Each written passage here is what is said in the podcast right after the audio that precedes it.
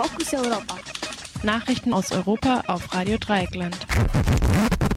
Die Fokus Europa Nachrichten am Freitag, den 19. Februar. Zunächst der Überblick. Erdogan drängt auf weitere Offensive im Irak und Syrien. Pro-iranische Milizen sind dagegen. VW löscht nach Kritik Werbung bei Breitbandseite. In 130 Ländern bisher keine einzige Impfung. Algeriens Präsident löst Parlament auf und kündigt Neuwahlen an. Erdogans Palast bleibt nach Gerichtsentscheidung ein Schwarzbau. Erdogan drängt auf weitere Offensive in Irak und Syrien. Pro-iranische Milizen sind dagegen.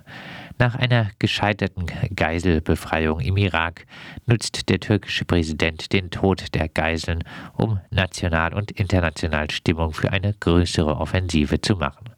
Nach einem Bombardement hatten türkische Spezialeinheiten versucht, 13 Mitglieder der türkischen Sicherheitskräfte, die seit fünf Jahren von der PKK gefangen gehalten werden, zu befreien.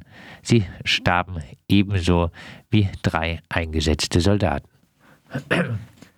Die PKK macht für den Tod der Geiseln das türkische Bombardement verantwortlich. Die Türkei beschuldigt die PKK, die Gefangenen erschossen zu haben. In der Türkei wurde nach dem Vorfall 700 Mitglieder der pro-kurdischen HDP festgenommen und Erdogan macht Druck auf die USA, ihm nun freie Hand gegen kurdische Milizen zu geben. Anfang der Woche sagte Erdogan, der Vorfall habe seine Entschlossenheit gestärkt, eine Sicherheitszone jenseits der Grenze zu errichten und dort auf unbestimmte Zeit zu bleiben. Wir werden in diesen Gebieten bleiben und sie so lange wie nötig sichern, sagte Erdogan.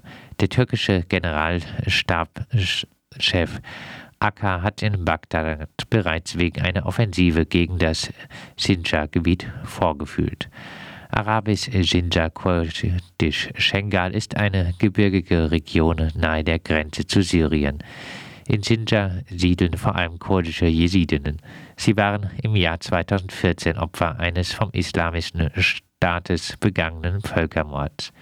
Während die Regierung in Bagdad und die kurdischen Regionalregierung in Erbil bei dem Massaker hilflos zusahen und die Türkei eine ambivalente Haltung einnahm, kam die PKK den Jesidinnen militärisch zur Hilfe.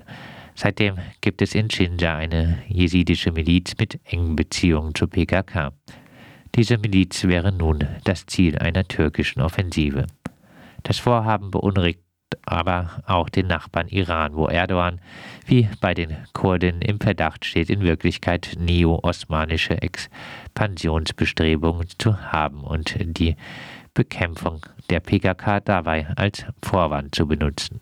Pro-iranische Milizen, insbesondere die Badr-Miliz, haben deshalb größere Kontingente in der Nähe von Shinza zusammengezogen. Der bekannte schiitische Geistliche Muqtar al-Sadr erklärte am Mittwoch, er wolle keine Einmischung der Nachbarstaaten in die Angelegenheiten des Iraks erlauben, wandte sich aber auch gegen Angriffe vom Irak gegen die anderen Länder.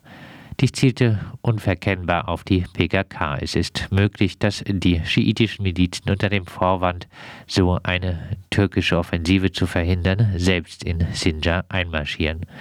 Darüber, was für die Bewohner in der Region besser ist, kann man sich streiten. VW löscht nach Kritik Werbung bei Breitbart-Seite. Der VW-Konzern ist wegen seiner Werbung in die Kritik geraten. Diesmal war die Werbung selbst zwar nicht rassistisch aufgemacht, sie erschien aber beim Breitbart News Network. Der nach seinem Gründer Andrew Breitbart benannte Kanal ist für weit rechte Inhalte, Falschmeldungen und Verschwörungstheorien bekannt.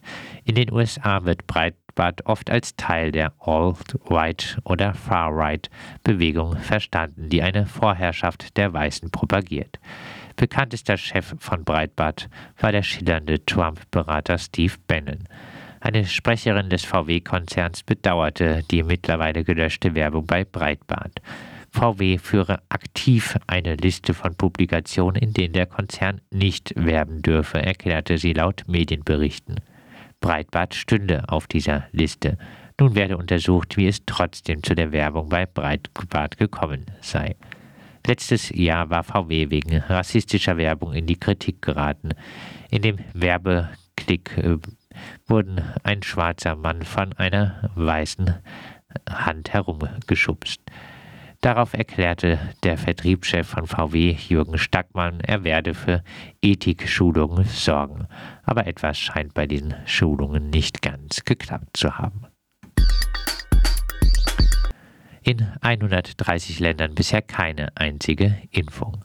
Nach Angaben der UNO wurden bisher in 130 Ländern noch nicht mit einer Impfung gegen Covid-19 begonnen. Insgesamt entfallen 75 Prozent aller Impfungen auf nur zehn Länder. Einige der bisher am schwersten betroffenen Länder fallen darunter, wie etwa die USA. Und auch die Größe spielt eine Rolle, vor allem aber der Wohlstand. Um die schleppende Impfkampagne in Deutschland in Fahrt zu bringen, hat die Bundesregierung nun vorübergehend den Posten eines Sonderbeauftragten für Corona-Impfstoffe geschaffen. Er soll unter anderem helfen, dass Hersteller besser an wichtige Rohstoffe kommen. Den Posten hat nun Christoph Krupp bekommen. Krupp ist weder Logistiker noch Pharmazeut, sondern studierter Physiker. Zuletzt war Krupp Sprecher des Vorstands der Bundesanstalt für Immobilienaufgaben. Vor allem ist Krupp ein Vertrauter von Vizekanzler Olaf Scholz. Indessen gibt es eine gute Meldung von der Impffront. Nach einer in Israel durchgeführten und im Wissenschaftsmagazin The Lancet veröffentlichten Studie wirkt der Impfstoff von BioNTech und Pfizer schon nach der ersten Dosis zu 85 Prozent. Solche Zahlen beziehen sich normalerweise auf leichte Erkrankungen. Gegen schwere Erkrankungen ist mit einer noch höheren Wirksamkeit zu rechnen. Die Studie könnte den BefürworterInnen des britischen Impfmodells in Deutschland Auftrieb geben.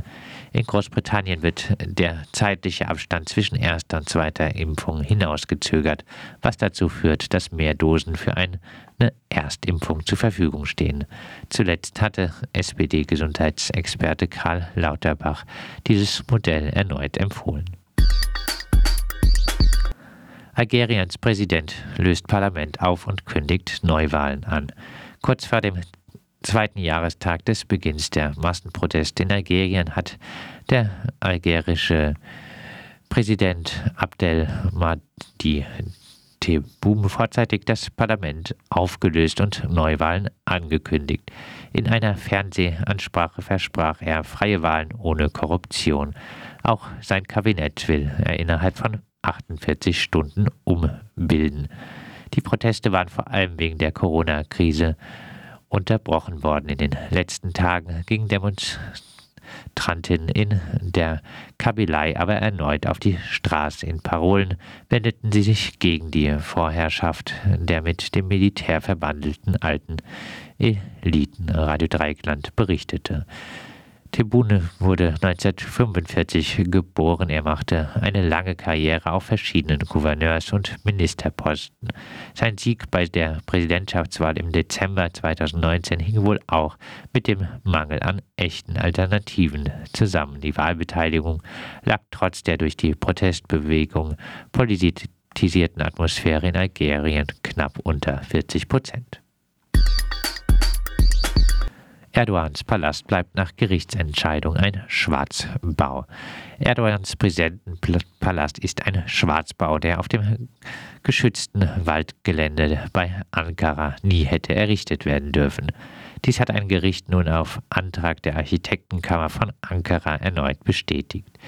Der Ak-Sarai Weißer Palast genannt der Präsidentschaftspalast übertrifft mit 40.000 Quadratmeter Gebäudegrundfläche und weit über 1000 Zimmern jeden anderen Präsidentenpalast inklusive des dagegen eher bescheidenen Weißen Hauses in Washington. Die Namensähnlichkeit dieser beiden weltpolitisch bedeutenden Gebäude ist natürlich rein zufällig. Erdogan hat die Errichtung des teuren Palastes und einer ebenfalls riesigen Ferienresidenz am Meer von der kleinmütigen Opposition den Vorwurf der Verschwendung eingetragen. Erdogan rechtfertigte sich damit, dass Prachtentfaltung des Ansehen der Türkei hebe. Doch eines muss man Erdogan lassen. Im Gegensatz zu Putin hat Erdogan sein Häuschen im Grünen nie versteckt. Dass der Schwarzbau nun abgerissen wird, ist eher nicht zu erwarten.